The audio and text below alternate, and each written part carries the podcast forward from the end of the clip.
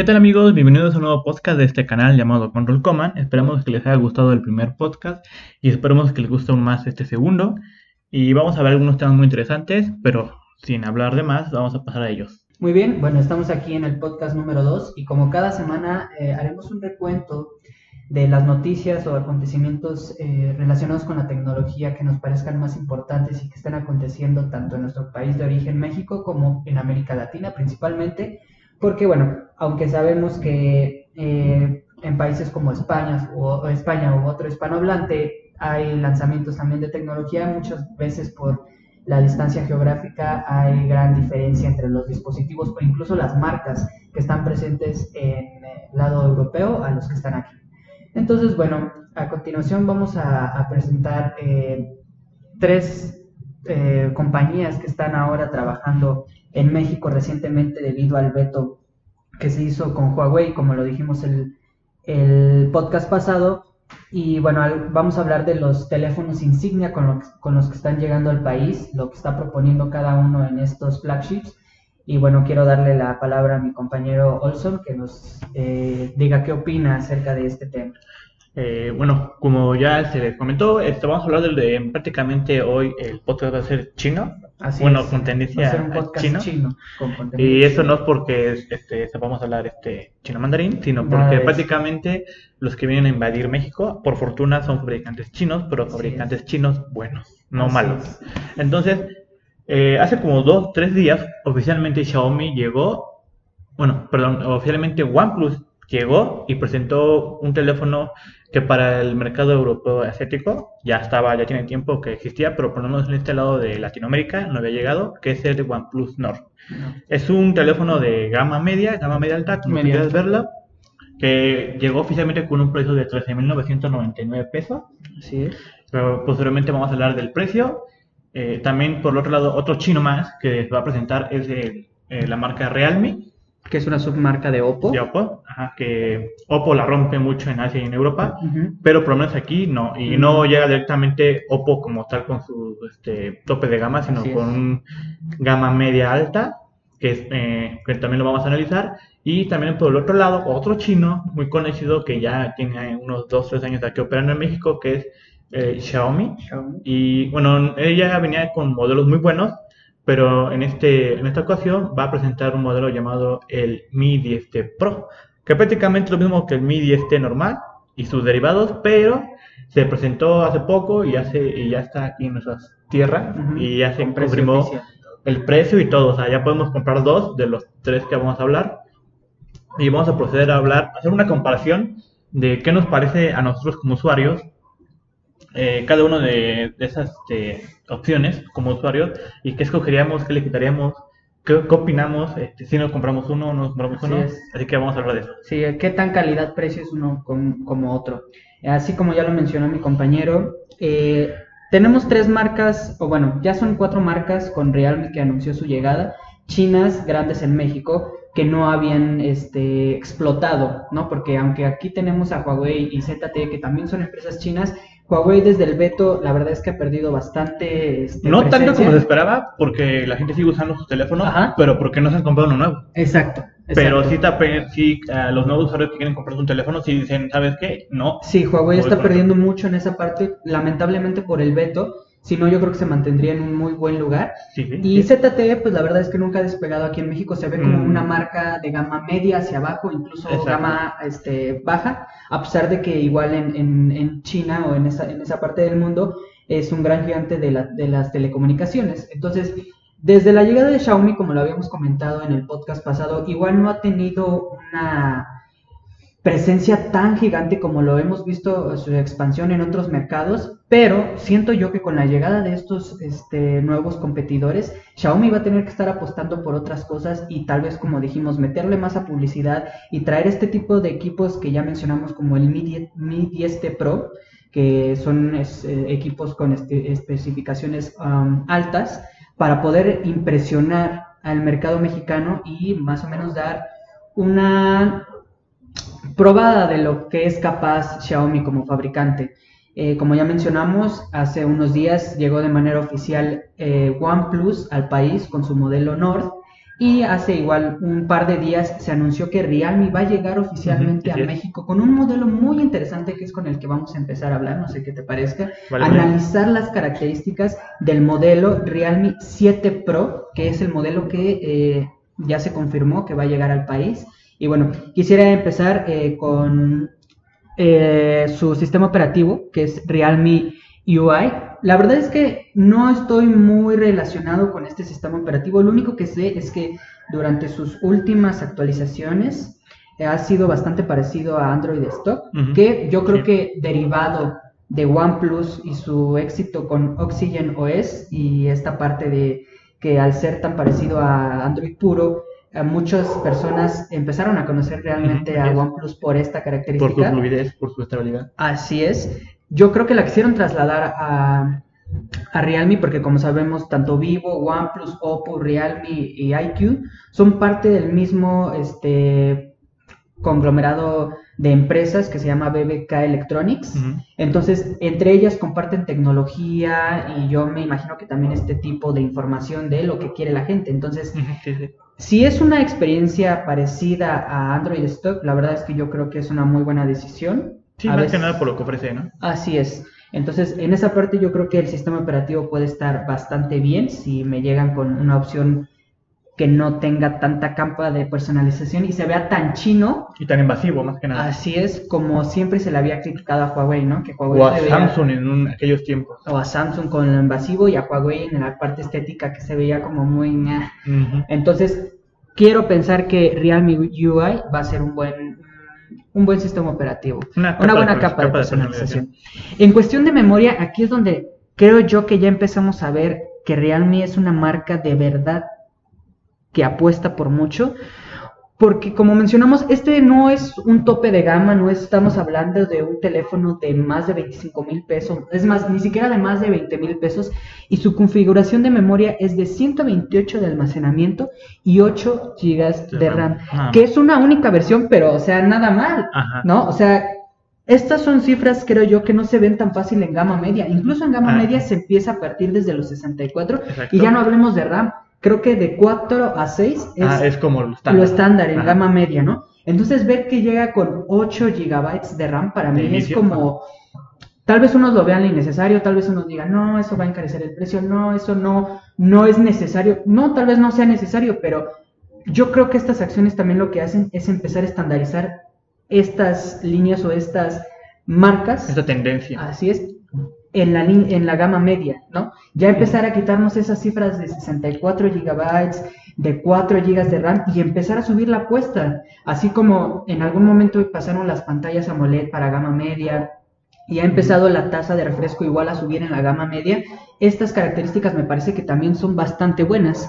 En el procesador tenemos afortunadamente un Snapdragon 720G, que aunque no es... No es lo mejor, ni lo más top de esa gama. Ajá, exacto, en esa gama, porque sabemos que todavía hay una gama más arriba. Exacto. Pero este, dentro de la gama media me parece bueno y ya veremos ah, más adelante por qué digo esto debido al precio. Igual, recordemos que estamos en un, en un campo de gama media, entonces igual el procesador no esperemos el 865. o el mejor de de hace un año, no simplemente eh, gama media con un procesador de, su, gama. Así es, entonces yo creo que la opción del 720 es bastante buena. En el apartado de batería, primero... fíjate que es algo muy importante porque por lo menos gama media tienen que meterle más a la batería que en gama alta. Así es, los usuarios, eh, la verdad es que en gama media, y debido también, esto es por el procesador, hay una mejor ¿Manejo? Al, mejor manejo al no haber un procesador que drene tanto la batería. No tenemos el último procesador que esté como constantemente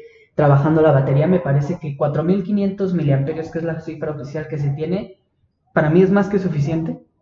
Luego hay gamas altas que ni siquiera llegan a los, 4500 miliamperios. Se caen entre un punto intermedio que no es bueno ni malo, pero le exige, ¿no? Por lo que estás pagando. Así es. Entonces, a mí se me hace una cantidad realmente buena realmente buena. Tendríamos que ver después reviews, ya hemos platicado que nosotros no tenemos como la posibilidad de adquirir los equipos, pero ver qué tal funciona esta batería.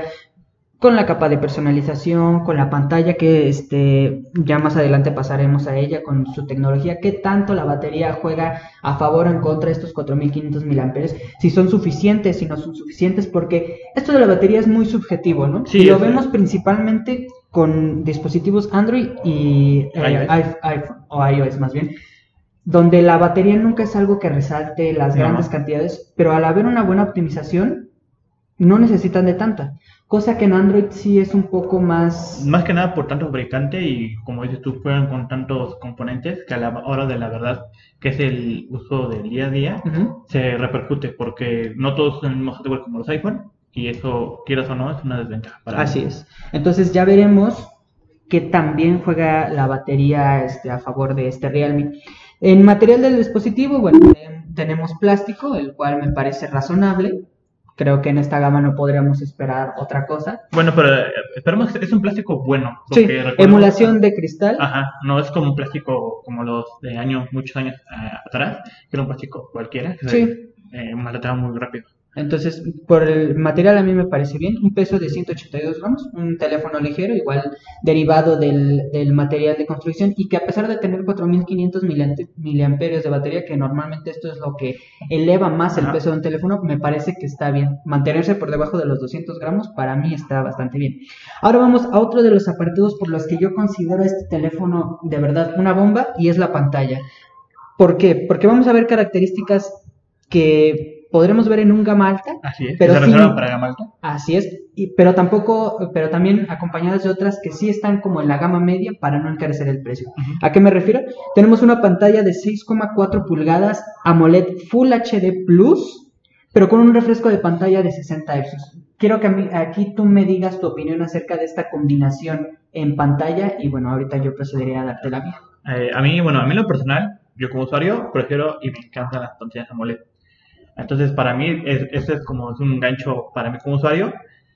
Pero en la tasa de refresco, como que ahí siento que el fabricante llegó con una buena opción, pero entiendo que no, no va a dar 90 a 120 porque eso elevaría el precio. Y eso al elevar el precio, y eso no está confirmado, pues que tiene como un poquito en la duda de, y, o sea, ¿se puede subir? Esos, esos, 90 Hz me podrían que costar mil pesos más, mil quinientos pesos más.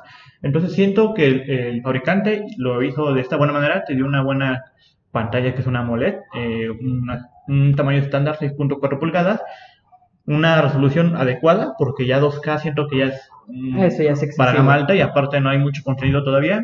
Full HD Plus me parece excelente. Eh, lo bueno o malo de los 60 Hz es que como tú, tú ya estás acostumbrado a usar 60 Hz, no sabe la diferencia entre un 90 y un 120. ¿Lo entonces, entonces un usuario que no que nunca haya probado una tasa de 90 no, no, no verá ese cambio. O sea, se va a estar muy contento con la pantalla, va a estar muy contento con el tamaño, pero en, en tasa de refresco siento que la apostaron bien ahí, porque si lo hubieran metido más, se hubieran destacado pero el precio también hubiera aumentado, entonces como que el usuario diría, ¿sabes qué? Mejor me compro otro teléfono. Otro teléfono. Y nada, por eso, por esos 30, 30 más, como que no, no, no me agrada. Pero entonces, siento que lo hicieron muy bien, por cuidar el precio y por cuidar porque es su primer lanzamiento. Esa es mi opinión.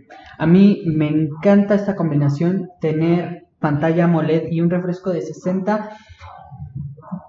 Como dice mi compañero, eh, el refresco depende mucho del tipo de usuario que seas para ver si lo aprovechas o no o si siente la diferencia, ¿no? Así es. sí siente, sí se siente, pero el, si al final el usuario dice, por eso voy a pagar mil pesos más o mil quinientos más, pues mejor. incluso hasta más, Ajá, ¿no? Depende igual el fabricante que tanto importancia le dé. Lo que sí me encanta que vende con pantalla AMOLED. Para mí no hay mejor pantalla en celulares que sea AMOLED. Obviamente eh, va a haber diferencia entre una AMOLED de gama media y gama alta, pero el hecho ya de venir con una pantalla de AMOLED te asegura buen contraste de colores, buen ángulo de visión, casi cualquier Bueno, para los que les guste ese tipo de pantalla, porque estamos, estamos de acuerdo que no a todos los usuarios les gusta la pantalla. Sí, o que no, no es algo que le tomen mucha importancia, ¿no? Pero para mí que tenga pantalla AMOLED es un super golazo.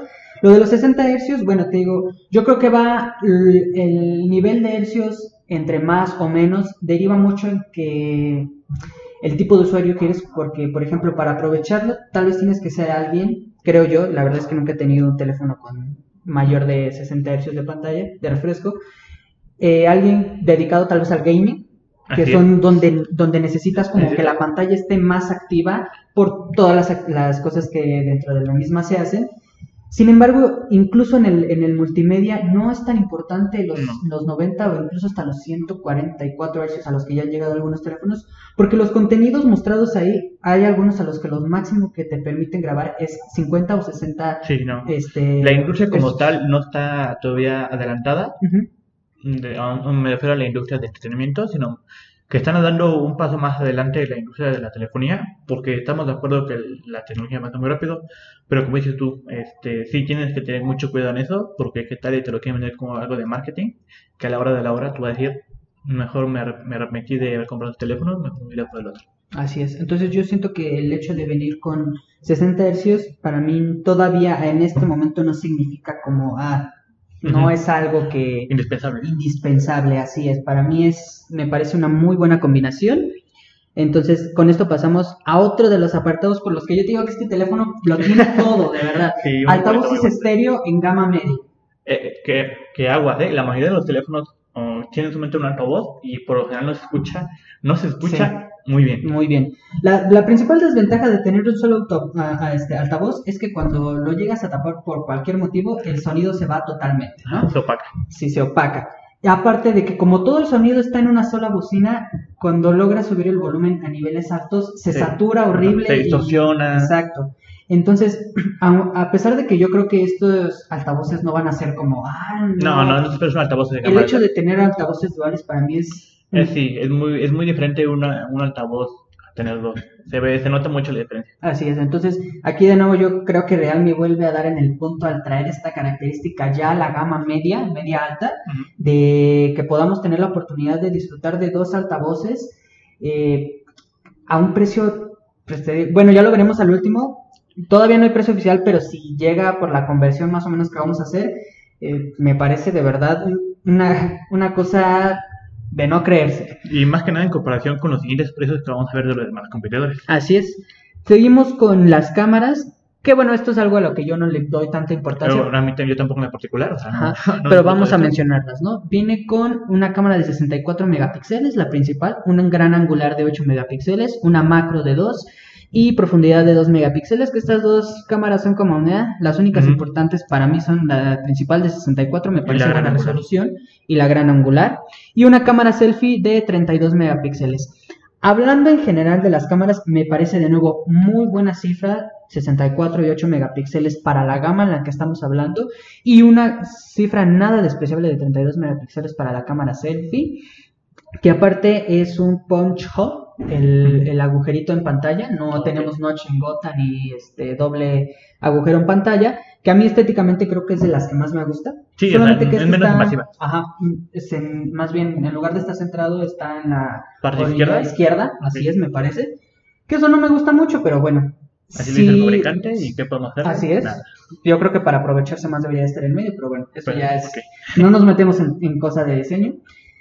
Creo que si no eres un usuario exigente y aparte las personas que están en gama media tampoco pueden exigir mm. mucho, o los que estamos más bien en esa gama no podemos exigir mucho en cámaras, creo que son cámaras que pueden cumplir, creo que son cámaras bastante razonables y, repito, creo que el hecho de tener ya eh, resoluciones de 64 y hasta en una de gran angular 8 son bastante buenas. Sí, te van a sacar de todos los apuros, pero tampoco te van a decir, eres el dios con este teléfono. Así es, o sea, es, está dentro de la gama y creo que en este punto, a diferencia de, por ejemplo, la, pantalla o los altavoces o incluso hasta el almacenamiento, está como ahí.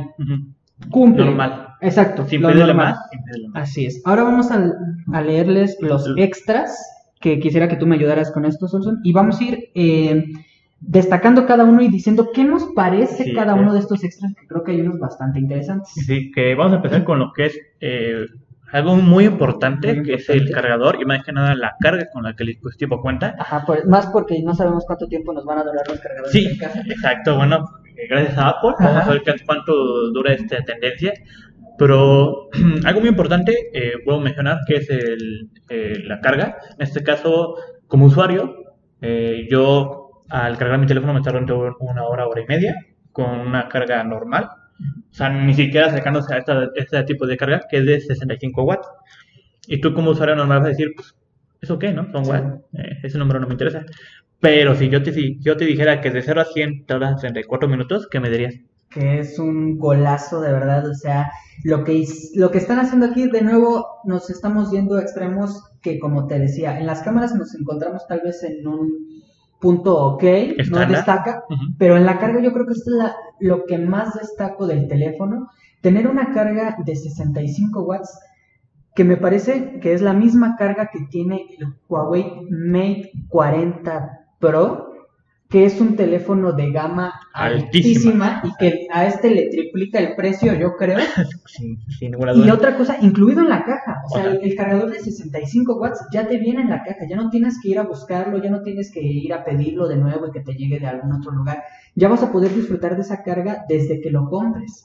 Y aunado a sus 4500 miliamperios, igual no vas a tener que estarlo cargando a cada rato. y, si puedes, y si lo haces por alguna emergencia, como lo mencionaste, en poco más de media hora ya, tienes el teléfono completo. O sea, no me imagino, por ejemplo, en 20 minutos tal vez has de tener el 70, el 80 y con eso yo me imagino que puedes sobrevivir el día. Sí, sin problemas. Yo también sufro mucho en los teléfonos que he tenido por la batería, ya sea porque lo tengo que estar cargando mucho o porque se tarda horas en cargar la batería. Entonces, para mí este apartado me llama mucho la atención. Creo que es una de las de los ganchos más fuertes que tiene. Ojalá, como dices, hay mucha gente que no no toma en cuenta ese número. No toma en cuenta ese número o no es algo que le importe porque yo lo dejo cargando toda la noche.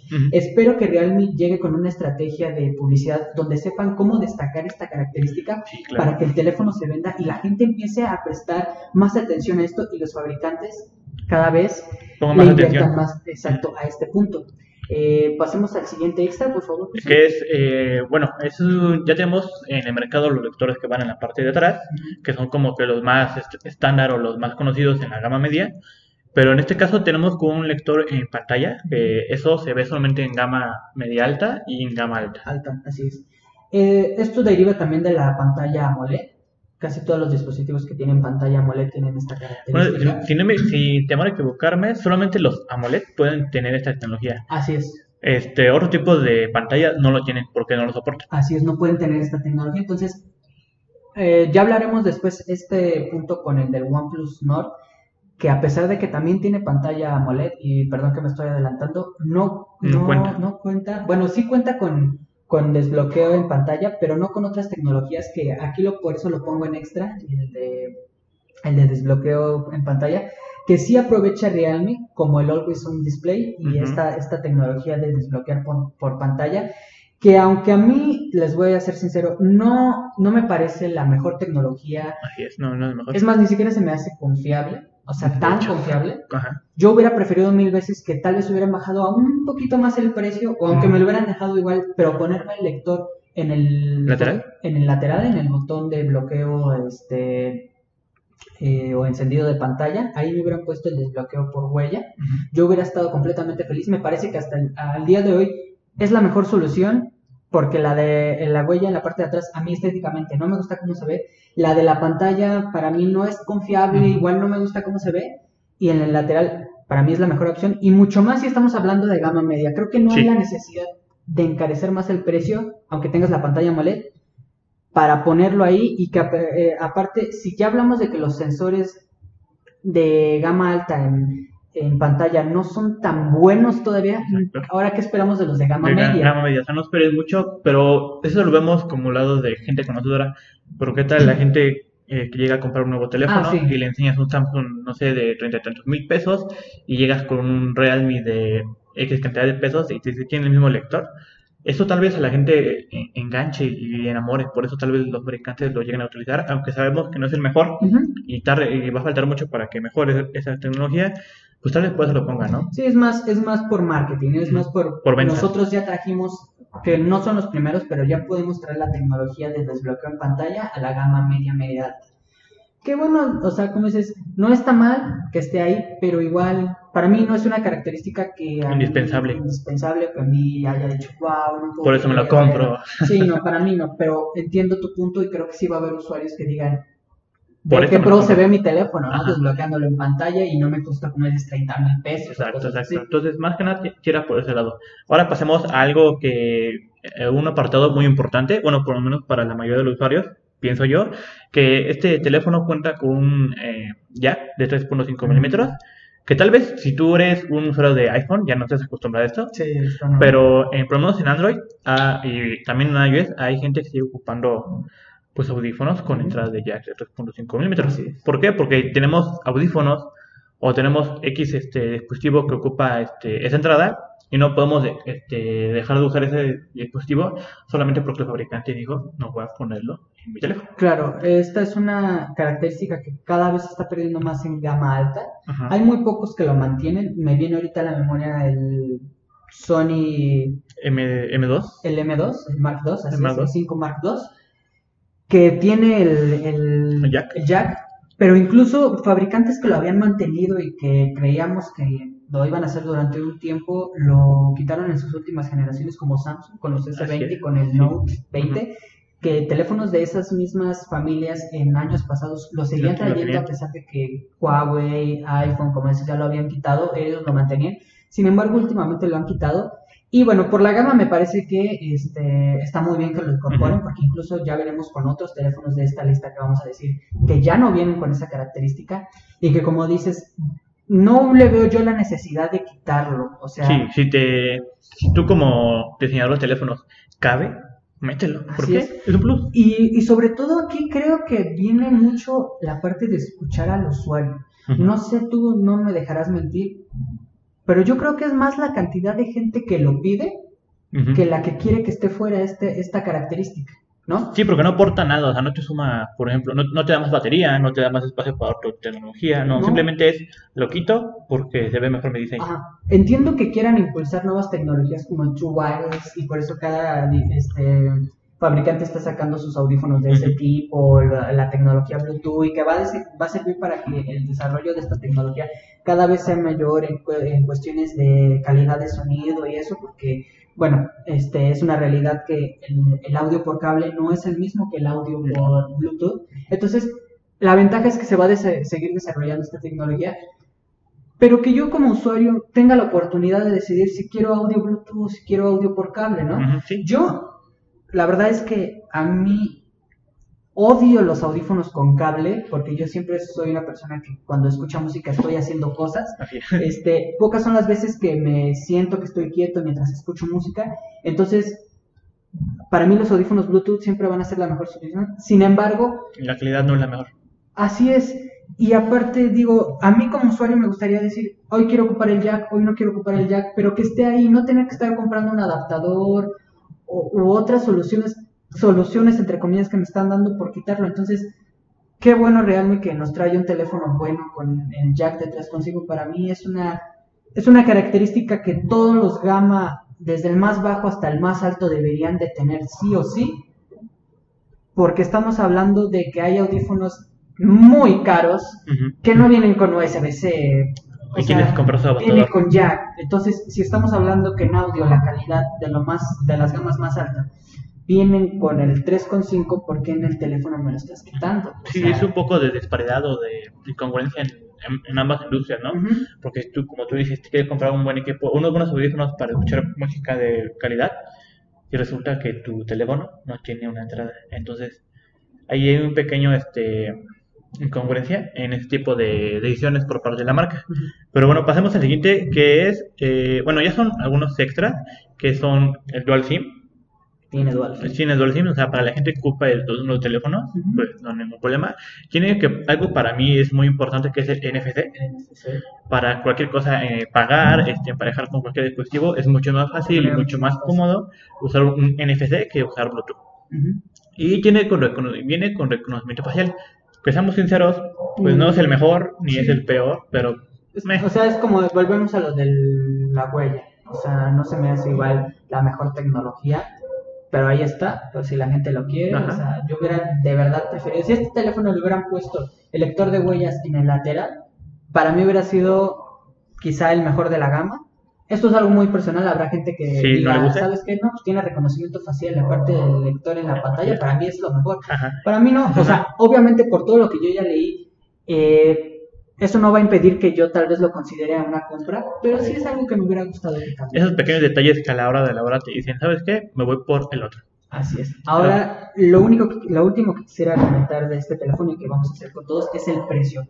A pesar de que Realme ya anunció su llegada a México con este dispositivo, no han dado un precio todavía establecido. Sí, todavía no. O sea, especialmente aquí en México, por lo menos. en México no. O sea, no, no han transformado la cantidad, pero en otros mercados este teléfono se vende por 299 dólares, que al día de hoy, 5 eh, de diciembre del 2020, sería una cantidad este, de 5.912 pesos mexicanos.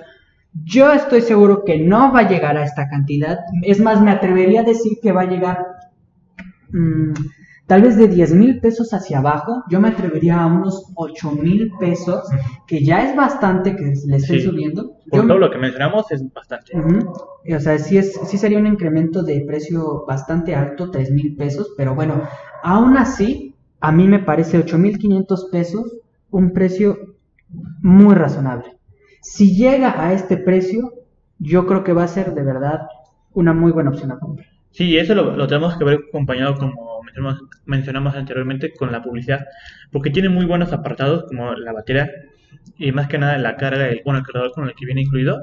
Ese, ese, ese, como tú dijiste, si la publicidad de Realme lo sabe explotar, a la gente va a decir, ¿qué teléfono de 8 mil pesos, supongamos, me ofrece eso mismo? O sea, tienes que ir a teléfonos de 20 y tantos mil, 30 mil pesos para que superen o sea igual a esa carga. Entonces, si el usuario como tal, un, un usuario normal, eh, entra en ese razonamiento, está puesto que muchas personas van a querer comprar ese teléfono por el simple hecho de que se van a tardar 34 minutos aproximadamente en tener su teléfono de 0 a 100. Así es. Entonces yo creo que de verdad espero que, que Realme no cometa un error y nos traiga este teléfono por arriba de los 10 mil pesos, porque ahí yo creo que sí van a perder bastante. Además que ya se alejarían mucho del precio que están vendiendo internacionalmente como el que ya venderían en el mercado local. Entonces yo estoy de verdad muy ansioso por conocer el, precio, ya sea para ilusionarme aún más o decepcionarme horriblemente y decir van a fracasar porque vienen con un precio que... Muy inflado. Muy inflado. Que aunque tengan buenas características, igual volvemos a lo que dijimos en el podcast pasado, no son marcas reconocidas todavía. Tienen que Exacto. Entonces, creo que es un muy, muy, muy buen teléfono. Creo que a un precio, en un precio internacional se está vendiendo a un de verdad precio increíble. Desde arriba. Pero hay que ver cómo llega.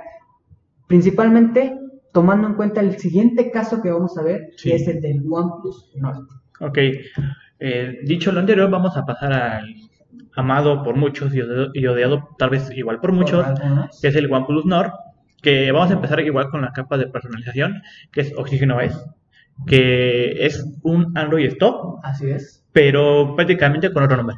Así es. Sí, viene con muy pocas adiciones y como mencionamos en el apartado de Realme, esta parte del software en OnePlus ha sido fundamental para que se dé a conocer y para que la gente le tome mucho cariño, ¿no? Porque digamos que OnePlus está un poco más extendido que Pixel. sí, sí, más conocido. Es el que tiene Android puro totalmente, el teléfono de Google. Pero que OnePlus a sus mercados ha sabido llevar esta experiencia que Google no ha podido llevar a muchos mercados y que a mucha gente le agrada tener esta, esta sensación de fluidez, de, rapidez. De, que están teniendo el Android puro, así como se pensó y, y como pudiera funcionar con todo el sistema. Entonces, Más que nada la experiencia que el usuario va a tener en la cámara. Así es. Aparte que esto viene acompañado de actualizaciones rápidas. Rápidas y por ¿cuántos años? ¿Dos, tres años me parece? Más o menos, sí. Que seamos este, honestos, es un un Samsung de turno, el S20. De gama media, ¿no? O sea, ni siquiera gama este, tan alta como un Fold. Si te compras un S20, Samsung nos da creo que dos años y ya, ya en el segundo año casi casi está diciendo, espérame tantito, te, va, te voy a dar esta solución, pero hasta que yo quiera. Cosa que OnePlus, o sea, no lo hemos visto eh, de manera este, presencial o de manera este, en primera persona, pero sabemos que su política de actualizaciones es muy buena y si te da este es, es un plus que destaca dentro de las demás marcas. Y bueno, vamos a pasar al otro apartado que viene siendo la memoria interna, que viene con 128 de interna más 8 GB de RAM, al igual que el Realme 7 Pro es la única opción que ofrece el mercado porque en ningún otro mercado ha sacado otra versión, bueno, hasta donde yo tenga entendido. Entonces, siento que los 128 GB es una manera de iniciar bien, porque seamos sinceros, los 34 GB tal vez sí son buenos, pero para un usuario que le gusta mucho contenido en streaming, música, este, videos, imágenes de buena calidad, tal vez 64 GB van a decir, hijo, ¿sabes qué? Necesito comprar una tarjeta. Pero si tú los tienes de manera nativa a 128 GB, es, es algo que dices, ¿sabes qué? Siento que nos va a acabar. y aunado con los 8 GB de RAM, que seamos sinceros, esperemos que sea un estándar eh, de aquí en adelante. Eso con juegos, con fotos, con lo que tú quieras, es un buen este, es una, una buena configuración de inicio, porque siento que no te va a fallar en, en, la mayoría de los campos, en la mayoría de las situaciones que tú como usuario lo llegues a utilizar. Así es, y mucho más ahorita que ya Google Fotos... ¿Ya bajó o subió su calidad? Mm, ya no va a permitir el servicio gratuito. Ah, ya va a tener que pagar. Este, entonces ahora el subir la memoria para mí es fundamental y como dices, para mí 64 GB ya es muy poco. No suena tampoco. No, no suena. Pero en un dispositivo donde siempre estás con la multimedia, juegos, aplicaciones que siempre están absorbiendo memoria y memoria. Y actualizándose cada rato. Así es, yo creo que 128 ya debería ser la base. Sí. iPhone lo entendió hasta este año en su gama más alta. Esperemos que los demás no, no, hagan lo mismo y empiecen a subir la cantidad de gigas. Y aquí hay un apartado importante que se nos olvidó mencionar en, en el caso del Realme 7 Pro, que sí hay que ver la ventaja grande que puede ser esta inclusión o descarte mm, de especificación en ambos teléfonos. Como ya lo mencionó mi compañero Olson, el OnePlus Nord viene con 128 y 8 de, memoria este, interna y RAM respectivamente, pero no viene con, con expansión. Con expansión por micro SD. El Realme 7 Pro tiene exactamente la misma configuración, pero sí viene con expansión. Y no hablamos de 64 o 228. Puedes meterle una memoria de 256 gigas. O sea, ¿qué más quieres?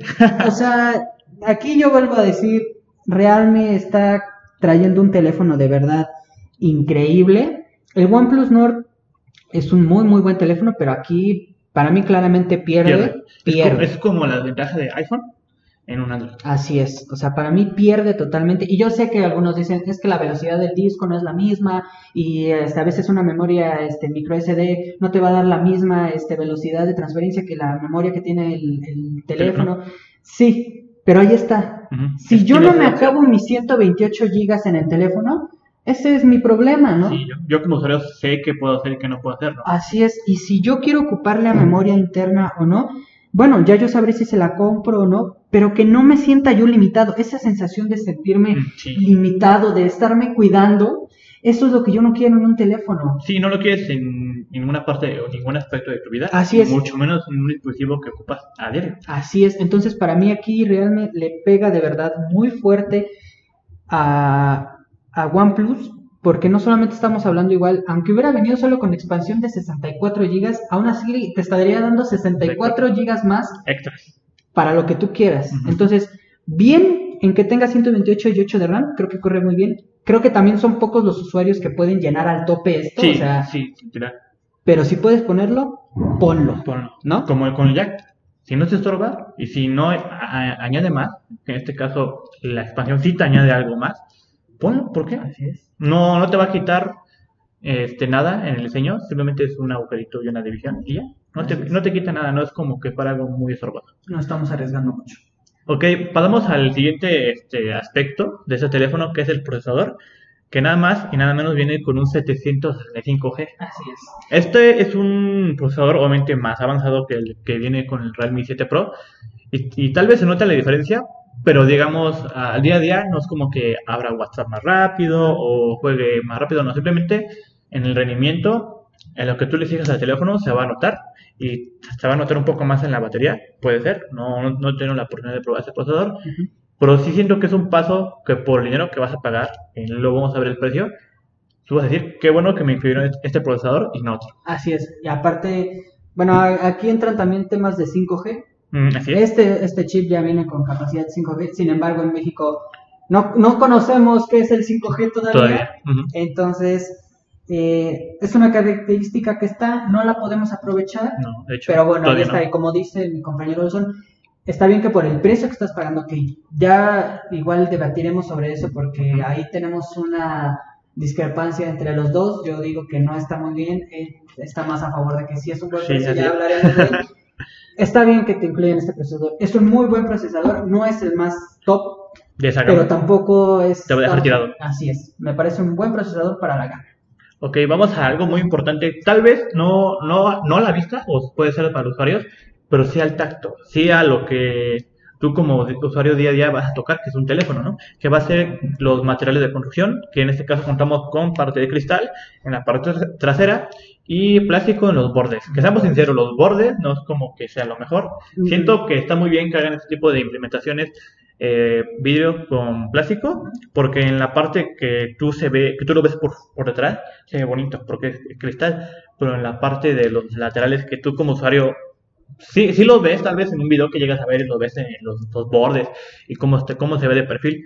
Pero ya a la hora de la hora, si tú vas a enseñar un teléfono, tú vas a enseñar la parte de enfrente y la parte de atrás. Y ya.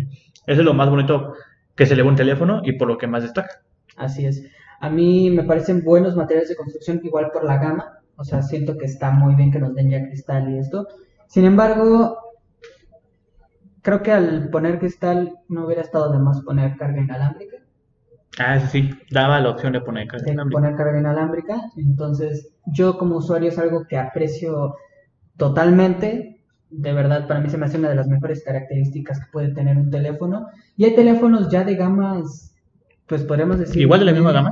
Que ya lo traen incluido. Entonces, yo creo que OnePlus no, no hubiera este, perdido nada con, con este poner la carga inalámbrica, pero bueno, igual hubiera elevado más el precio. Yo solo digo que ojalá para la siguiente generación se lo ponga. Ok, aunado con ese punto que acabo de comentar mi compañero, vamos con la batería que cuenta con una módica cantidad de 4115 mAh, que a comparación con el Redmi 7 Pro, sí como que queda de ver un poco, y tal vez se note, no digamos en horas, por sí en una hora. Yo, por lo menos en una hora, yo que se nota. Y aparte volvemos al procesador, al ser un procesador más exigente, posiblemente drene más rápido la batería.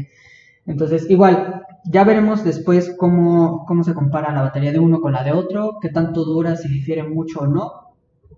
Pero, bueno, yo esperaría más batería, la verdad. Igual otros 4500 mAh, yo creo que estarían excelentes.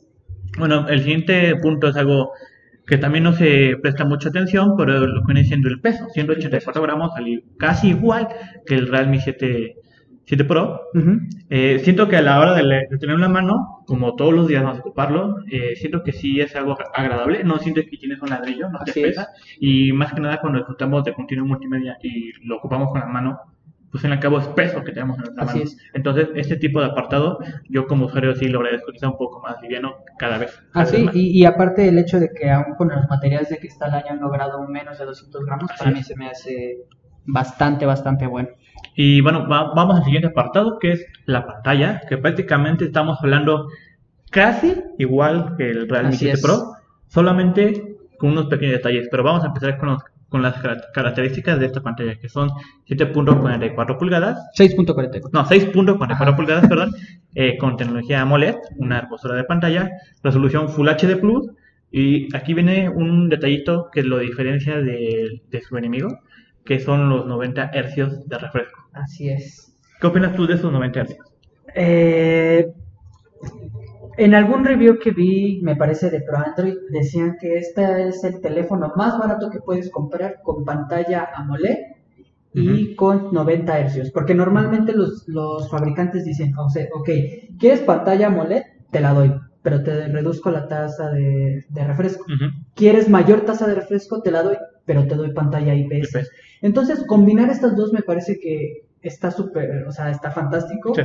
Igual, mm, es un 50% más rápido, podríamos decir, que las pantallas de, 60 Hz. Entonces, diferencia sí va a haber. Ahora, volvemos a lo mismo. Yo como usuario siento que es algo que no le doy yo tanto peso. Yo no le doy tanto peso como usuario porque no es algo que a mí no me la paso viendo páginas web en el teléfono, normalmente siempre es en la computadora. No me la paso jugando en el teléfono, entonces no le sacaría yo tanto partido de esos 90. Está bien que estén ahí, por el precio, pues sí, está bien que lo, que lo pongan.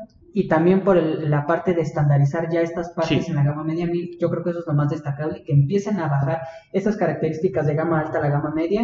Entonces, bien ahí por OnePlus. Ahora, lo mismo que yo digo, ahí debe de estar. Yo como usuario sé si lo aprovecho o no, o si lo quiero o no, pero ahí me lo, me lo dan. Entonces yo creo que ahí OnePlus está muy bien, que igual no se vaya como a elevar el precio y nos dé 120 o 144 hercios. Con 90 para mí se me hace súper bien y creo que por usuarios que ya disfruten de un refresco de pantalla más alto, pues va a estar bastante bien. Sí, aún más que nada con el precio, como tú lo dijiste, si tomas en cuenta el precio, tú dices, bueno, o sea, por eso, por lo que estoy pagando, que bueno, me lo incluye. Si me quitaron la, la expansión por micro SD, pues por lo menos que menos plus. Y bueno, me gustaría recalcar aquí que su enemigo, la marca Realme como tal, sí, sí ofrece 90 Hz en modelos mucho más baratos que el OnePlus Nord, pero como tú bien lo dijiste, con pantallas que no son AMOLED. Entonces, tú como usuario, si dices, como dijiste tú, pues, ¿qué quieres? Este, ¿Refresco? en la pantalla o quieres un mejor panel? Un mejor panel, ya depende tú como usuario qué es lo que necesites. Yo sinceramente hoy por hoy prefiero este, una pantalla AMOLED, eh, pero no sé en el futuro, igual yo ya prefiero en un futuro un refresco de pantalla este, mayor o el de 60 Hz ya se quede muy abajo y bueno, tener esta posibilidad del 90, o sea, ni tan abajo ni tan exagerado para mí es lo mejor. Creo que en este apartado sí es mejor el OnePlus Nord que el Realme 7 Pro. En este apartado. En este apartado, sí. Y también no olvidar que en este caso eh, OnePlus Nord, bueno, en este caso el modelo no cuenta con Always On Display. Una característica muy importante que por ser una pantalla AMOLED sí debería de tener, pero OnePlus no lo incluye. ¿Por qué? No, lo sé. Tal vez no va con su estilo de personalización en su capa. Sí, no sé, pero Realme sí lo incluye. Ah, entonces ahí de nuevo, una cosa por otra. Sí, mucha gente dice, esto drena la batería, eso puede quemar los píxeles. Sí, pero también así no estás siempre presionando el botón y haciendo una hora de emergencia. Es algo útil, yo lo veo útil, no solamente estético, es útil, ¿no? Sí. Entonces, yo siento que esa es una característica, más porque sí tiene la tecnología que debería tener el OnePlus Por el precio también. Por el precio. Sin sacar el precio. Eh, pasamos al siguiente apartado que son los altavoces. Cuenta con un solo altavoz, como dijimos, no es la gran cosa. Y algo, una ausencia muy importante, que es no tenemos jack de 3.5 milímetros. Aquí el OnePlus Nord para mí es una decepción total porque como ya veremos al final de esta, de esta este, lectura de características, es más caro que el, que el Realme 7 Pro, este, al menos en precio internacional, todavía no sabemos a cuánto va a llegar el 7 Pro a México, pero por lo menos a precio internacional es más caro, y solamente tiene un altavoz y no tiene jack. Entonces son dos características en las que el teléfono barato le gana, le gana y aunque recalco, no creo que los altavoces del Realme sean los mejores. El hecho de tener dos, digo, si un teléfono de 100 dólares más en precio internacional lo puede hacer, ¿por qué no? lo haces tú? ¿Por qué no lo metes? Temas de costo, sí, pero igual y me hubieras quitado, no sé, otra cosa, este, tal vez un poco de resolución o la resolución de las cámaras, o tal vez que me hubieras aumentado mucho el precio. No creo que poner un altavoz más o el jack incremente en 100 dólares. Perdónenme, yo la verdad es que igual me pueden tachar de ignorante, no sé, pero no creo que sea un gran incremento de precio. Y son características que cuando empiezas a comparar teléfonos dices, ¿cómo es posible que un teléfono 100 eh, dólares menor en precio tenga más características y en el apartado de sonido se comporte mucho mejor a uno que aspira ya para gama este, media premium o media alta? Entonces, ese es un punto negativo que en el cual sí cae eh, OnePlus Nord ante los pies de Realme 7 Pro. Pero vamos a ver qué tal se comporta con el siguiente punto, que son las cámaras. En este caso contamos con una cámara principal de 48 megapíxeles, que recordamos que es menor a las 64 del eh, Realme 7 Pro. Pero no siempre la resolución no, eso no importa. Pero en papel, si tú un 48 64, la gente diría dame el de 64, 64 ¿vale? Vamos a una cámara angular de 8 megapíxeles, al igual que su competidor, una macro y una de profundidad de 2 megapíxeles cada una, al igual que su competidor, y una selfie de 32 megapíxeles y con un gran angular de 8 megapíxeles. Aquí igual a mí lo que sí me gustaría destacar en la parte estética, de, o sea, hablando de la parte de enfrente, es que a mí se me hace la peor solución tener dos agujeros en pantalla. Ocupan mucho espacio. Ocupan mucho espacio y se ve horrible para mí. Te quita contenido que tú como si son píxeles, pero esos píxeles al cabo eh, te fluyen. Así es. Entonces, yo creo que con una sola cámara adelante, una selfie, para mí hubiera estado increíble que hubieran dejado nada más la de 32 megapíxeles con un agujero en pantalla únicamente. Para mí hubiera sido la mejor. La mejor. La verdad es que para mí el apartado estético sí es muy importante y más cuando me quitan pantalla. Entonces, yo en este apartado sí sería algo que consideraría para comprarlo o no. Sí, porque estamos sinceros, cuando tú tienes una serie, un capítulo, que tú quieras en tu teléfono, tú lo que quieres es más pantalla, no que te quiten pantalla. Entonces, si tú al meter dos cámaras y no ni siquiera las ocultamos tanto, sino si es un gran este apartado de la pantalla que te quitan, sí te molesta. O sí te molestaría si tú te fijas mucho en ese apartado. Así es. Entonces, a mí aquí yo siento que espero la siguiente generación igual de Nord se reivindique y lo quiten. Porque yo creo que son pocos los usuarios de verdad que estéticamente les agrada eso. O que funcionalmente igual ocupan esa segunda cámara, que aquí en este caso lo veo incluso más funcional que otras que tienen de profundidad. O sea, el sensor de profundidad en la cámara de frente no me sirve para nada. La gran angular le veo un poco más de función, pero aún así, no, yo siento que con una cámara es más que suficiente. Y siento, luego lo mismo, siento que ese apartado lo metieron más que por marketing que por otra cosa. Así es. No, no por utilidad, sino simplemente por marketing. Y bueno, vamos con uno de los últimos puntos, que son los extras. En este caso viene con un cargador que son, es de 30 watts, igual la carga de 30 watts, que un, un 70% de la batería lo cargas en 30 minutos. 30. Que si lo comparamos con su rival, 30 minutos ya casi casi estoy en un 90%, 90 y tantos por ciento. Entonces, esto es un punto negativo, seamos sinceros, porque si su rival más barato me lo está dando como un cargador de CM5 que es más del doble de carga y me está dando en lo que tú cargas 70% yo cargo al 100% literalmente entonces tú como usuario si, si piensas que esto puede ser un punto de compra, un punto decisivo para decir, ¿sabes qué? Me voy por este fabricante que me da más carga. Eh, cuenta con eh, Alert Slider. Sí, que es el, switch que tiene OnePlus a un lado. Que es el eh, famosísimo eh, botoncito también de iPhone, que lo cuenta. Que, lo cual hace que cuando tú lo mueves, depende de la posición que estés, silencia o no silencia tu dispositivo en caso de notificaciones, llamadas, lo que tú quieras. Entonces, eh, para mí es un plus, que es como un iPhone. Mm, para mí no lo veo tan necesario, pero pues lo cuenta, ¿no? A mí me parece una de las mejores características que tiene OnePlus, de verdad. O sea, yo no sé cómo no hay más fabricantes que se lo pongan a un teléfono.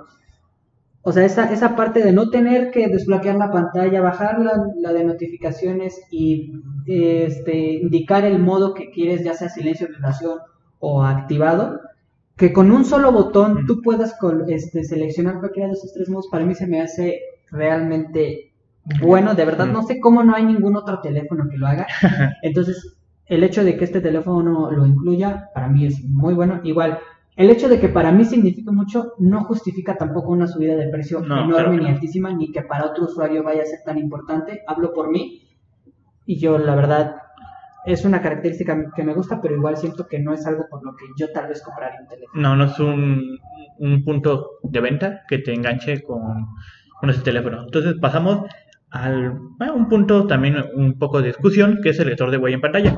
Que como mencionamos anteriormente, si tú cuentas con eh, una pantalla AMOLED, esta tecnología se puede implementar en tu, en tu teléfono. Si no cuentas con esta, eh, con esta pantalla, pues aunque quieras, no se puede. Así es. Entonces, estas eh, características también van acompañadas de una dual SIM, que como ya vimos no tiene este, expansión por micro SD, solamente tienes la pues la opción de tener dos este, números de teléfono. Que me, parece bueno, me parece buena opción. Eh, tenemos también tecnología NFC y reconocimiento facial, que igual no será el mejor, pero ahí está. Ahí está, ¿no? Igual que el Realme.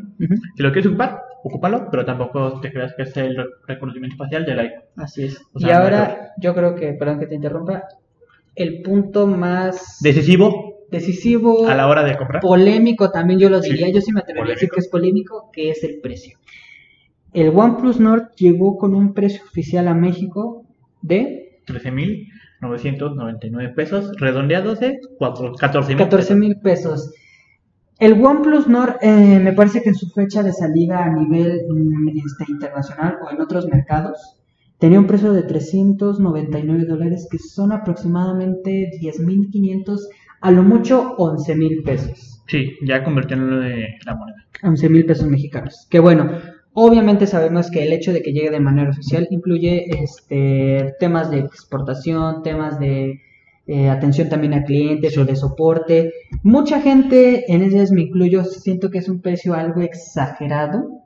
Okay, sí. Siento yo. Sí, pero son, son cosas que, tiene, que implican sacar un producto de tu país y venderlo de manera oficial con soporte en tu país. Así es. Entonces, eh, habrá gente que igual por 14 mil pesos diga, no, con eso me puedo comprar un Samsung, no, con eso me puedo comprar el iPhone SE o incluso el iPhone, este, el iPhone 10, ¿no? Que ya es de hace tres años, pero es un, es un dispositivo con un precio, yo creo que si se pudo, si se pudiera haber reducido a 13 mil pesos, para mí hubiera estado perfecto.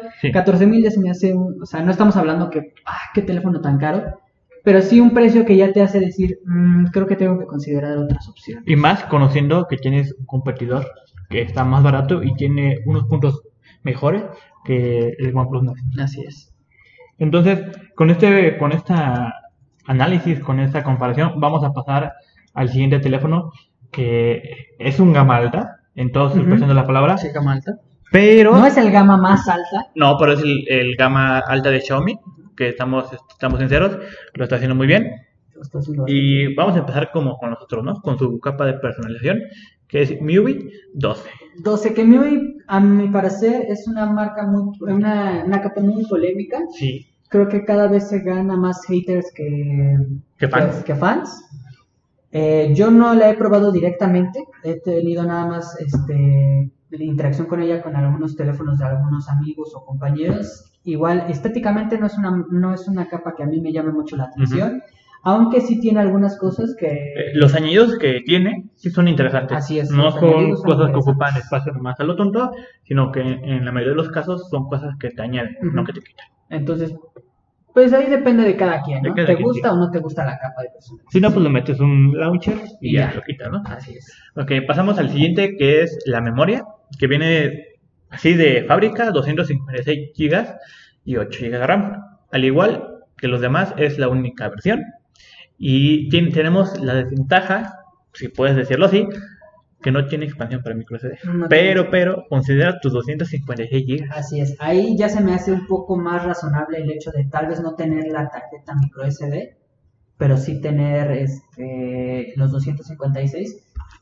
Que de nuevo, o sea, si Realme me está ofreciendo esta cantidad en una memoria micro SD y aparte los 128 que ya vienen, bueno, eso ya es, depende tú que quieras, pero si no me vas a incluir la memoria, o más bien el slot para la memoria, creo que lo mínimo que me deberías de dar son 256, creo yo como usuario. Sé que pido mucho, sé que eh, puedo ser bastante exigente con, con las marcas, pero creo yo que si tienes de 128 hacia abajo, sí o sí debes de incluir el slot para la memoria, sí o sí. Y si tienes, este, y si la vas a quitar, debe ser de 250 para arriba. Sí, o sea, no aspirando a menos, porque como mencionamos, tal vez no todos los usuarios tengan este eh, el uso de, de demanda de streaming o muchas imágenes, muchas imágenes en alta calidad, pero a usuarios, muchos usuarios van a decir, que yo prefiero tener más almacenamiento y estar en paz porque sé que mi uso va, eh, va, a tener, no va a tener mucha repercusión en la memoria, que está preocupándose por, que se vaya a mi teléfono y no sé cuándo voy a poder este, ocuparlo bien, porque está siendo lento, bla, bla, bla. bla. Entonces vamos a pasar a un apartado que aquí más que nada se ve la diferencia y por qué se ve que es un teléfono de gama alta a comparación de los demás, que tenemos con un procesador 865.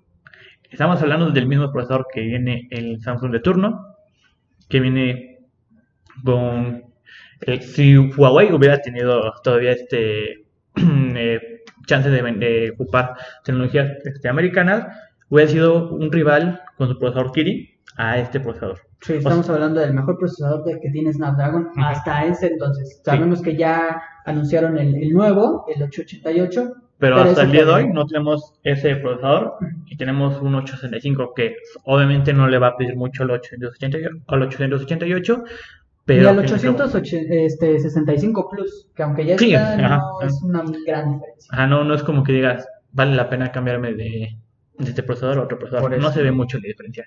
Pero denotemos que aquí es donde se ve que es un teléfono de gama, alta. Así es. El procesador es lo que decide, obviamente mucha más fluidez, mayor capacidad de, procesar tareas este, pues, más demandantes, cargar este, juegos en calidades mucho más altas, poder este, tener la multitarea pues con muchísimas más aplicaciones abiertas. Bueno, eso depende más de la RAM más bien, pero esa, ese procesamiento que te permita que el sistema vaya bien va a cargo del procesador y al tener el mejor procesador que tiene Snapdragon, no te tienes que preocupar básicamente. No, por el apartado de rendimiento, al parecer no. El software ya es muy independiente, pero el tanto a procesamiento bruto, no. Vamos a pasar al, apartado de la batería, que aquí es como que el que llega y dice quítate, eh, marcas más baratas, porque te estamos dando nosotros Xiaomi con nuestro modelo eh, Mi 10T Pro 5000 mAh. ¿Qué te gusta hacer con, con 5000 mAh? ¿Qué te gustaría? Mm, no cargar el teléfono en dos días. En dos días. Fácil, así. Bueno, también si te pones a jugar 3, 4 horas seguidas, después. O ver contenido multimedia. Ah, no, no, no. No, no, no va a ser dos días, pero fácil, el día sí te lo da. El día. Y, y a mí no me importaría que los otros dos teléfonos de los que hablamos, el Realme 7 Pro y el OnePlus Nord, fueran un poco más gruesos, pero que me incluyeran batería de 5000 mAh, claro, que para mí es como el top, ¿no? 6.000 ya estamos hablando de una cantidad bastante exagerada que yo siento que... Que igual se agradecería, pero como no podemos hacerlo muy delgado, ya es un poco molesto, ¿no? Sí, o sea, 4.500 para mí es como... Ahora ya lo mínimo. Ya lo mínimo, lo aceptable, lo estándar. Ajá, pero 5.000 para mí es lo ideal. 5.000 miliamperios. Creo que es una cantidad que por el precio está muy bien que incluyan. Creo que es una cantidad que va a rendir muy bien para todo el día y que incluso si no eres un usuario muy exigente o hay días que no ocupase mucho el móvil, sí te puede aguantar dos días sin problema. sin problema. Entonces, a mí esta característica golpea por completo a los otros dos, que igual por el precio está bastante bien que lo hagan. Muy malo que hubiera venido con 4000 miliamperios, yo creo que no se le perdona. No, más que nada, por, vamos a ver, la gama y el precio que tú estás dando a tus, este, a tus usuarios, ¿no? Porque al cabo si cuando tú vas a comprar un teléfono, una de las eh, características o peculiaridades que te fijas es el precio. Porque al cabo, si te quieres comprar un teléfono y vas por un iPhone, es porque tienes para el iPhone, ¿no? Así es. Y no te preocupas por otra cosa. Pero que vamos a un tema también que es un poco olvidado, que es, son los materiales de construcción, que eso también lo que te llega a enamorar cuando tú ves un teléfono, es porque tú lo ves y tú lo ves de lejos y dices, eso se me hace un iPhone, ¿no? Tú ya sabes que es un iPhone. En este caso pasamos a los materiales de construcción, que es el cristal. El cristal. Que es elegante, pero también muy frágil. Muy frágil, muy premium. Sí, muy premium. Yo, yo soy un usuario que en ningún momento llevaría un móvil de cristal sin, sin, funda. Haces sin funda, sin funda exactamente. Hay usuarios que sí lo hacen, sí, claro. que se ven preciosos sí, los teléfonos sin funda, la verdad son hermosos. Sí, el diseño son se ve. Son concebidos para, para llevarse así. Sin embargo, como dices, el cristal es un material muy, muy de cuidado. Muy de cuidado, entonces eh, me gusta que sea de cristal, creo que va acompañado con la sensación premium y por el precio que estás pagando. Sin embargo, aquí volvemos con una queja a Xiaomi que no entiendo por qué no lo hace y es la carga inalámbrica. No tenemos carga inalámbrica en el Mi 10T Pro. o sea, todavía te lo hubiera entendido en el Mi 10T, pero en el Mi 10T Pro no tenemos carga inalámbrica. ¿Por qué? No sé. Le preguntamos a Xiaomi a ver cuándo nos responde. Así es. Ok, aunado con esto, eh, viene también lo que viene siendo el, peso, ¿no? Que en este caso, eh, este modelo cuenta con 18, 218 gramos de peso. Que... Ya vemos una cantidad considerable de aumento, sin embargo, hay más batería. Hay más batería y eso se agradece. O sea, no, no aumenta 100 gramos, pero por lo menos esos pequeños gramos que aumenta, sí sabemos por qué, porque es la batería. Exacto, sí, o sea, si me hubieras dado menos batería o materiales menos premium y un, y un peso de este estilo, no, la verdad es que no está justificado. Aquí no estás dando 5000 mAh, una muy buena cantidad de batería, cristal, muy buenos materiales. Entonces, para mí, no importa que tenga ese, ese, ese peso, yo te lo compro. Sí, así sin problemas y a la mano. Sí se nota, sí, o así comparas a los teléfonos, pero volvemos a lo mismo. O sea, no es un peso que digas, sabes que tengo un ladrillo en mi mano. Es un precio por lo que tú estás pagando y por lo que estás ofreciendo, aceptable y nada malo. Ok, pasamos al siguiente apartado que es la pantalla.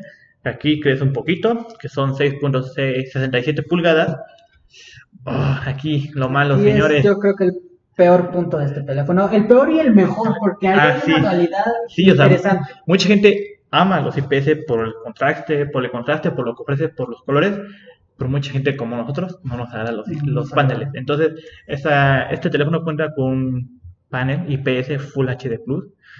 La resolución se mantiene, pero igual los ángulos de visión no son los mejores, no tiene el máximo brillo, los contenidos no se van a ver igual en ningún momento. No, no. Son diferentes pantallas y eso implica que son diferentes ángulos de visión, diferentes vistas. Como tú quieres verlo, son diferentes. No, digamos, no estamos diciendo que sea una mala pantalla. No, es, no, es, una mala tecnología, simplemente son qué quieres. Que como, es como Ferrari y Lamborghini. ¿Qué te gusta más? ¿Ferrari o Lamborghini? ¿Por qué? Pues por algo te gusta más. Así es, depende qué es lo que quieres. Eh, algo muy importante que tal vez, tal vez para la gente conocedora como tú como yo, digamos, ¿sabes qué? Por esto me lo compro. Pero para la gente que no tenga ni idea qué significa esto, tenemos una pantalla con un refresco de 144 Hz. Muy grande, o sea, esto ya se me hace... ¿Exagerado? Eh, no, no se me hace exagerado por la gama en la que compite, que es gama... Ah, ok, sí, sí. O sea, tal vez si me lo hubiera traído gama media, no lo vería tan necesario, pero en gama alta yo siento que está muy bien y se me hace, de nuevo, que estén estandarizando este tipo de cosas en la gama alta, para mí es excelente. Creo que Xiaomi lo hace muy bien aquí, poner este refresco de pantalla, porque siempre creo que las gamas altas son las que deben de tener todo. Lo top, por lo que lo top, lo top. exacto. estamos en la gama alta, ¿no? O sea, dime qué es lo más que puede hacer tu teléfono. Sí. Sin embargo, igual creo que no todos los usuarios le van a sacar partido. Exacto. Pero ese ya es nuestro problema. Nosotros, Tú tienes la opción en el teléfono, ahí está. Porque si no es algo que sea para ti tan necesario, vete por otro teléfono de Xiaomi más barato que no tenga esta tecnología. Pero si tú quieres un teléfono con esta tecnología, Xiaomi por lo menos sabes que sí te da. Y aparte, esta opción es configurable. O sea, no es como que es 844 y desde el primer día hasta el último día que tengas el teléfono vas a tener 144. vas a poder este, bajarla si te, si te apetece o tenerla Por momentos en los que ya tengas poca batería o cosas así. O simplemente quieres jugar un juego como, como Dios manda y quieras subir tu tasa de refresco, lo subes. Ahí está. Y cuando acabe, pues la bajas. La bajas de nuevo. Ok, entonces vamos a un apartado que, seamos sinceros, es algo que tal vez eh, en la compra de un teléfono tú lo veas tiene este que el otro teléfono no lo tiene, que son los altavoces. Este Xiaomi cuenta con doble altavoz estéreo. Estéreo, que por la gama creo que es de ley que deba de traer el altavoz estéreo, que eh, nos metemos mucho igual con otros teléfonos, pero yo recuerdo que Huawei era de los pocos fabricantes que a pesar de ser gama alta, no trajeron altavoz estéreo hasta este Huawei Mate 40 Pro. o sea que igual nosotros decimos como que lo vemos necesario, pero a veces los fabricantes dicen, ¿Dicen que no? ¿Dicen que no? Me parece que es lo que tiene que estar, me parece que es lo que tiene que hacer. No voy a decir como que gracias porque al ser gama alta ya debería venir, entonces Xiaomi hiciste lo que tenías que hacer. Ok, entonces pasamos de eso al siguiente apartado que son las cámaras. En este caso viene con una cámara, una cámara principal de 108 megapíxeles, nada despreciable la cantidad. Eh, una cámara de 3 megapíxeles, de, que es el gran angular, una de 5 megapíxeles, que es el macro, y la selfie de 20 megapíxeles. Volvemos a lo mismo, tal vez a marketing, tal vez no, puede ser que sí, pero estamos sinceros, si no es un Huawei, si no es un iPhone, la cámara no es la mejor. Sí, exacto. No, Xiaomi nunca se ha destacado por las mejores cámaras. Eh, creo que ni siquiera en su, en su Mi Ultra, ¿no? No, ni siquiera en eso. Mm. Si no eres Huawei, si no eres iPhone, olvídate, de que yo te tome como un teléfono que yo presumo su cámara. Ajá, o sea, no creo que sean igual malos resultados. No, no, no, para nada, pero no te compares con un iPhone. Exacto, o sea, no lo vas a comprar por estas características. O sea, si tú quieres el mejor teléfono ¿Con cámara? por la cámara. Un Pixel también puede ser. O un Pixel, exacto este, no te vas a ir por un Xiaomi. No, claro no. No te vas a ir por un Xiaomi, entonces creo que están bien para la gama, creo que es, es algo acertado, igual no es algo que me destaque, no es algo que por lo que yo diga, ah, me voy a ir por este apartado. Aunque pues al ser un Xiaomi igual le puedes instalar la Gcam, que mejoraría mucho la, experiencia, pero aún así... No, no te compara. No, no, no. No, tiene punto de comparación. Igual no es algo que, que yo destacaría en este teléfono. Eh, bueno, vamos por último a los extras, que son la carga que tiene de 33 watts, que si tú ves a comparación con el Realme, que también es su competencia, un teléfono mucho más barato, demasiado, me estás diciendo que tiene el doble de carga, que en este caso este Xiaomi cuenta con 33 watts de carga. O sea, no es, no es la peor, no, es un iPhone de, 20 watts. De 20 watts, pero tampoco es el Realme 7 Pro. Claro, o sea, no, no, a mí creo que ya las gamas altas deberían de estar apostando por más carga. Por más. Hagan, el, hagan el caso abajo, por favor. Así. Entonces, ya dejando esto de lado de la carga, que es un punto ni bueno ni malo. Vamos al punto del NFC, que a mí tiene que ser de ley, o sea, creo que ningún teléfono, creo que ni de gama baja, o, si no me equivoco, creo que hasta los de gama baja ya tienen NFC. Algunos. Algunos no todos, pero hasta los de gama baja lo tienen, o sea, porque tú como gama alta no Mínimo gama media. Sí, de ley. Cuenta Y vamos a pasar al punto nada despreciable del precio. ¿Qué te parecería comprarte un Xiaomi Mi 10T Pro por 16.999 pesos? Uh, 17.000 pesos, dejemos. 17.000 pesos. Que en comparación con su rival eh, OnePlus Nord, 14.000 pesos, ya son 3.000 pesos. Que de, si tú vas del Realme 7 al OnePlus, tal vez esos sean 3.000 pesos la diferencia. Porque no sabemos un precio del Realme. Pero del Nord al Xiaomi, ¿Tú qué dirías esos 3 mil pesos de diferencia? ¿Sí valen la pena? ¿No valen la pena? Yo creo que sí valen. Sí valen la pena. ¿Pero por qué? Tú como usuario, ¿por qué dirías esos 3 mil pesos los gastas más el, por Yo lo expresaría primero por el procesador. Sí, el 865 sabes que por lo menos unos 3 años lo que le pongas te lo va a correr. Sí, ya, eso es de ley. Ajá, eso es de ley. La batería, batería de 5000 miliamperios, puta, para mí es la batería, los apartados de batería, ya sea en carga o en capacidad, son de las cosas más importantes para mí. En cuestión de refresco de pantalla, también es... puede ser, puede ser. Eh, los 144 Hz me parecen justificables. Y pues eh, los materiales igual, el tener cristal y el tener los 256 GB, para mí justifica un teléfono de este precio. Creo que igual, no, aquí no estamos hablando de que sea calidad-precio, ¿no? O sea, de que sea, puta, ¿cuánto me están dando por mi dinero? Simplemente de que creo yo que es justo pagar esa cantidad de dinero por lo que me está ofreciendo Xiaomi. Ok, sí, más que nada compararlos con los Samsung de turno, los, bueno, los Huawei, si a ti te gusta, tú vas a tener Huawei sin Android, eh, no sé, el LG de turno o la más que tú quieras de turno, si te vas a lo más a lo más top de su de su gama, pues siempre tiene que tener las mejores especificaciones para poder competir pues, con la gran cantidad, con el gran abanico de, de smartphones en el mercado, ¿no? Porque recordemos que cada año salen nuevos modelos y si tú comparas un año anterior con de X marca con el año anterior de la otra marca, ya puede haber una diferencia, ¿no? Es que me ofrece más almacenamiento, me ofrece más RAM, me ofrece más este, cámaras, bla, bla, bla. Así es. Ahora, ya que terminamos de estas características, como conclusión yo quisiera que los dos habláramos qué nos parecen estas tres propuestas, dos estando ya en el país, una apenas por llegar, cuál nosotros consideramos que puede ser la mejor opción calidad-precio ¿Cuál de nosotros consideramos que de estos tres es el mejor teléfono con el teléfono que nosotros adquiriríamos? ¿Y cuál de nosotros tres también consideraríamos que es el teléfono que va a triunfar y cuál creemos que no? Quisiera empezar por escucharte a ti. ¿Qué opinas ya leyendo todo esto? Leyendo todo y sabiendo el contexto de los teléfonos. A mí, en lo personal, me, me gustó mucho el Realme 7 Pro. En general, englobando todo, procesador RAM, lo que tú quieras, por el precio. O sea, no sabemos el precio oficial, pero sabemos que bueno, por lo menos yo tengo la esperanza de que, al igual que tú, que esté en menos de, menos de 10 mil pesos, y si lo está, va a ser un precio de derribo, que tal vez no sea su, su stand o su fuerte o su plus como marca, como primer este teléfono de la marca, pero si al hacer un buen marketing, al hacer una venta de este dispositivo y por el precio que va a estar, comparando con, con la marca china de OnePlus, con, con, la marca china de Xiaomi, siento que se va a diferenciar y va a decir, ¿sabes qué? Yo me voy por un Realme. Así es. Entonces, para mí es más balanceado en tanto calidad-precio es el Realme. En segundo lugar es el Nord.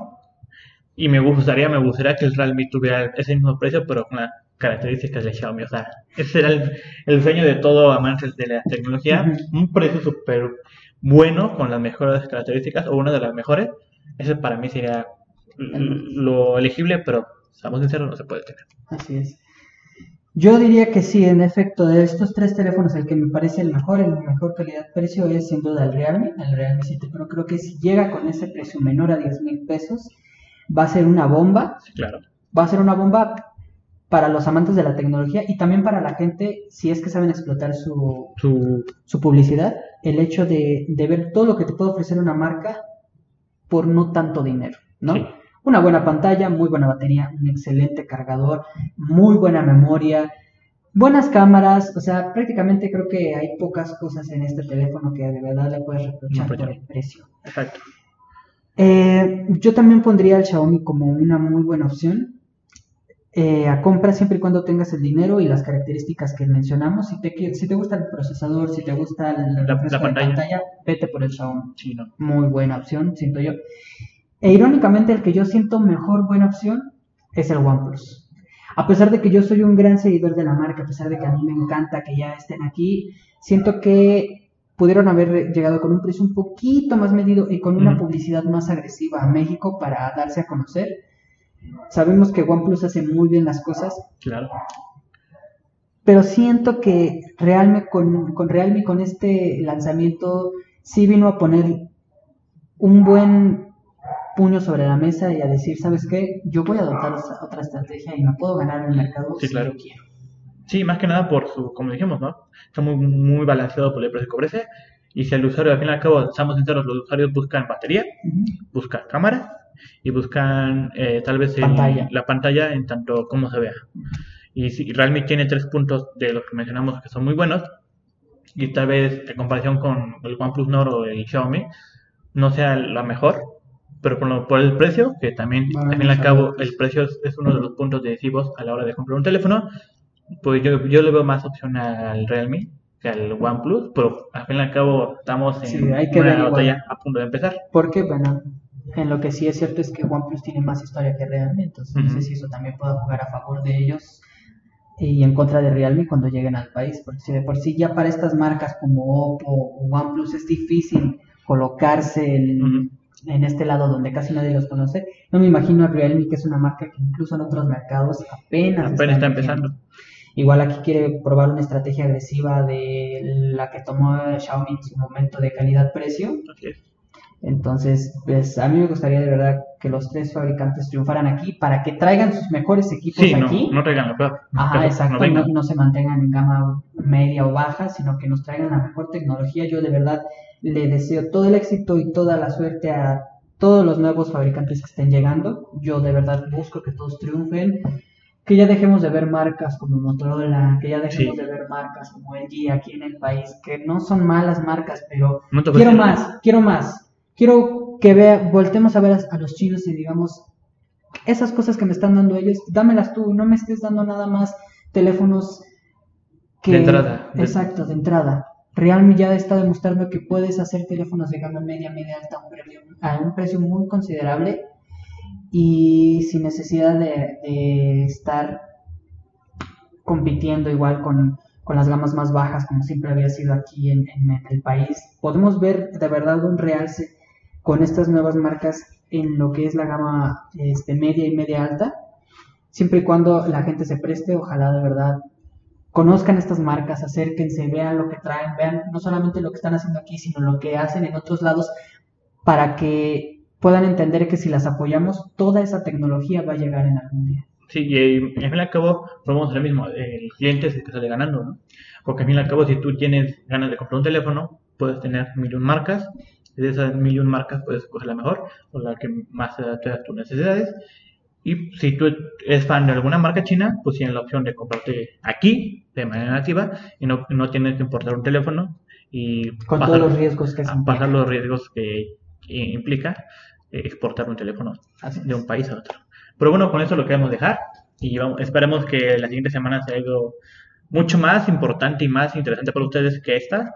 Que esperamos que también les haya gustado. más temas, a ver qué, qué noticias de tecnología se dan en estos días. Ya estamos a final de año ya se vienen rumores de los nuevos S, de turno, sí, luego los nuevos cosas de Apple. Los nuevos este, dispositivos que Apple quiere lanzar, que ya quiere quitar todos los puertos. Se vienen, la verdad es que muy buenas noticias. Nosotros vamos a estar aquí la siguiente semana de nuevo hablando de tecnología, conversando con ustedes de aficionados a aficionados. Esperemos puedan seguir este podcast durante mucho rato. Aquí nosotros vamos a andar. Es como un hobby esto para nosotros, entonces ojalá nos apoyen, ojalá hagan que este proyecto crezca y bueno, les agradecemos mucho que nos hayan este, sintonizado una vez más y nos vemos la siguiente semana. Vale, hasta luego. Hasta luego.